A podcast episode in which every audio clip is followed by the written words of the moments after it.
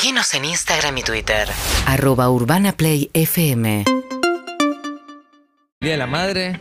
Ya. Esos días son un 16 de octubre. pijazo, por favor. Bueno, te, dio la vida, Iti, ¿sabes? Sí. Sí, yo un la- poco más agradecido. La vida te dio. Yo que en este momento estoy Sin que se la conviviendo pidieras. con mi madre, porque estoy separándome, entonces estoy parando en la casa de mi mamá un par de veces, ¿sabes el infierno Qué que vivo con afortunado. ella? O sea, la amo. Pero me, tipo, le digo, che, me- me- yo me levanto a las 8, a las 7 viene y me toca la cara, me dice, Iti, despertate. Y yo digo, ¿por, por qué? ¿Cuál es la lógica? No mujer? tendrías, no tendrías hogar si no fuera por el amor de tu madre, viejo. No, Porque si tu madre no te recuerda lo humillante que es vivir con ella, nu- nunca te vas a ir. Es que sí, boludo. Es que voy a estar tipo. Ella igual te, está me, ayudando a crecer, te sigue ayudando a crecer me después sigue de tantos ayudando. años. Hasta el día de ma- hasta que se muera me va a enseñar. Eh, hubo elecciones en Brasil el día de ayer. Eh, las elecciones lo dieron a Lula ganador con el 48.25% de los votos sobre el 43.1% de Jair Bolsonaro. Su contrincante no le alcanzó a Lula para ganar en primera vuelta. Va a haber un balotaje para profundizar un poco en por qué es importante para nosotros esta elección y en qué es significativo para la región. Vamos a hablar con Ayelen Oliva, que es periodista especializada en materia internacional. ¿Cómo estás, Aye? ¿Todo bien? Hola, Harry, ¿cómo estás? Bien, Ayelen, a- ex integrante de Perros de la Calle durante mucho tiempo. Hola, Yelén. Sí, déjame salvar a Evelyn y a Sofi también. Hola. Ye. No Capa, hacía Iti que te chupa un huevo. No, está bien, que me parte un rayo. No sabía. No le dijeron que estabas vos. Te quiero, te quiero igual. Está Iti el hermoso también con nosotros. Escucho muy bajito, si me pueden subir un poco el retorno. No, no, no, ningún problema. Está Iti el hermoso también con nosotros aquí en la mesa, Ah, que es eh, bueno, muy sensible, por eso es importante saludarlo. también. no pasa nada igual. bueno, Aye, está- ¿dónde estás ahora? En este momento en San Pablo, eh, bastante cerca de la Avenida Paulista, en el- la región, digamos, donde la Avenida Paulista es el centro, digamos, donde suele concentrarse las manifestaciones, los actos de campaña, ese tipo de actividades. Se corta la calle los domingos y, y ver, se pueden ver ese tipo de, de actos también. ¿Y qué clima estás respirando ahora en Brasil después de los resultados de ayer? Mira, eh, por, a ver, yo estuve cubriendo sobre todo en el, en el eh, hotel presidencial donde, donde hicieron el, recuento de votos del PT. Ahí el clima fue bastante tenso. Recordemos que cuando empiezan a aparecer los principales, los primeros resultados, empiezan a aparecer eh, resultados malos para el PT que eh, daban una ventaja importante para Jair Bolsonaro.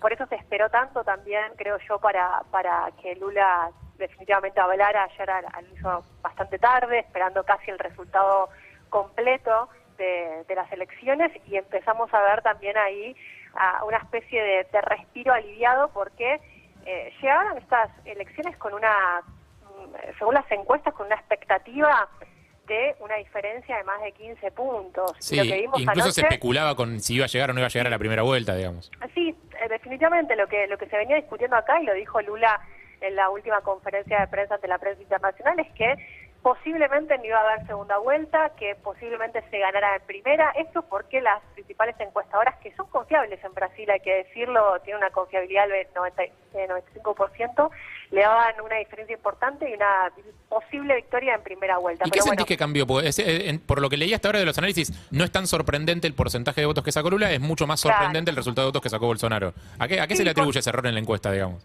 Porque, bueno, ahí aparece el tema de, de- a ver, a, a Bolsonaro le daban un 31%, 31-35% de intención de voto y consiguió el 43%, un porcentaje muy alto. Sí. Eh, la diferencia de Lula, como vos decías, no, no es tanta, ¿no? De hecho, está a un punto y medio de ganar las elecciones en primera vuelta, no es tanta la diferencia, pero eh, lo importante es ese piso electoral con que Bolsonaro gana las elecciones que le permite también llegar a una segunda vuelta de manera mucho más holgada. Digo, una cosa era una segunda vuelta con una diferencia, tal vez Lula sin superar el 50%, pero con una diferencia de más de 10 puntos, pero llega con una diferencia de 5, lo cual complique bastante la campaña para el PT.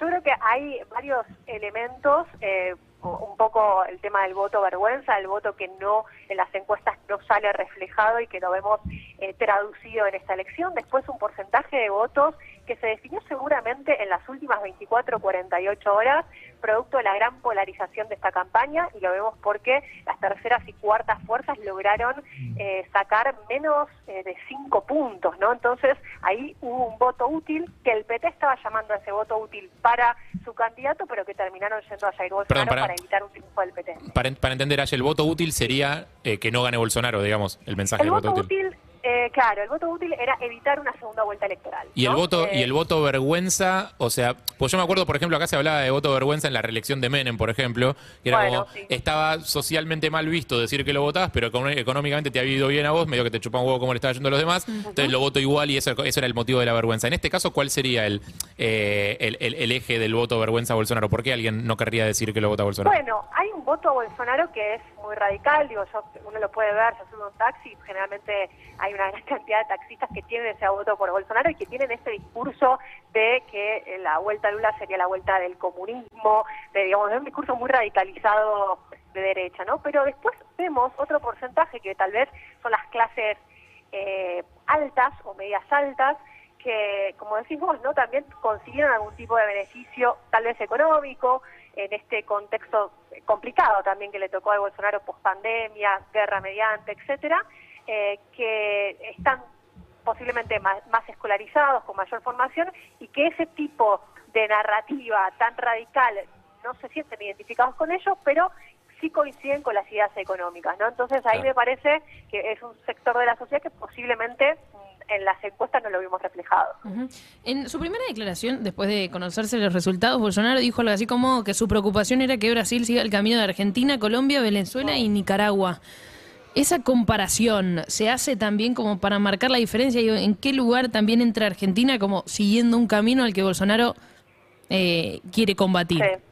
Sí, Argentina acá, eh, cuando uno habla con votantes de Bolsonaro, nos ven como, digamos, eh, el peor destino del mundo, ¿no? Digo, como, sí, Venezuela, ¿no? Venezuela, Claro. Venezuela, Nicaragua, Argentina, directamente, y lo ven asociado directamente, bueno, a este, a este último gobierno, ¿no? Al, al peronismo gobernando a lo que puede llevar, ¿no? Esa es la lectura política que hacen.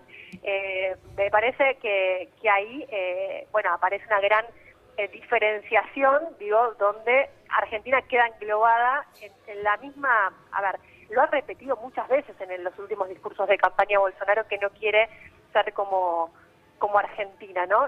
Nosotros tenemos también índices económicos que ayudan a, digamos, construir ese ese rechazo o ese- esa posición antagónica de lo que lo que Bolsonaro quiere con su país, ¿no? Entonces, me parece que ahí aparecen como esos adversarios externos para crear algún tipo de identidad propia. Eh, y, en- y siguiendo en esa línea, eh, ¿en qué sentido es importante para la región y eh, sobre todo importante para nosotros esta elección? Básicamente lo que te estoy preguntando es ¿por qué estamos haciendo esta nota? ¿Por qué nos interesa este tema? Bueno, principalmente porque es la pri- principal economía de América Latina, es el país más grande de América Latina, es un país que termina definiendo también el pulso económico de la región, pero también político, ¿no? Estamos viendo, había mucha expectativa con esto de el triunfo de Gabriel Boric en Chile, el triunfo de, de Gustavo Petro en Colombia, la posibilidad de una nueva oleada o ola progresista en América Latina, que igualmente hay que decir que en el caso de que Lula gane las elecciones el 30 de octubre, va a llegar un Lula muy moderado y muy encorsetado para avanzar con determinadas reformas, Claro. que no va a ser el Lula de, de la primera, segunda, sobre todo segunda gestión. del Tuvo que PT, negociar ¿no? mucho para, para obtener el consenso de, de su candidatura.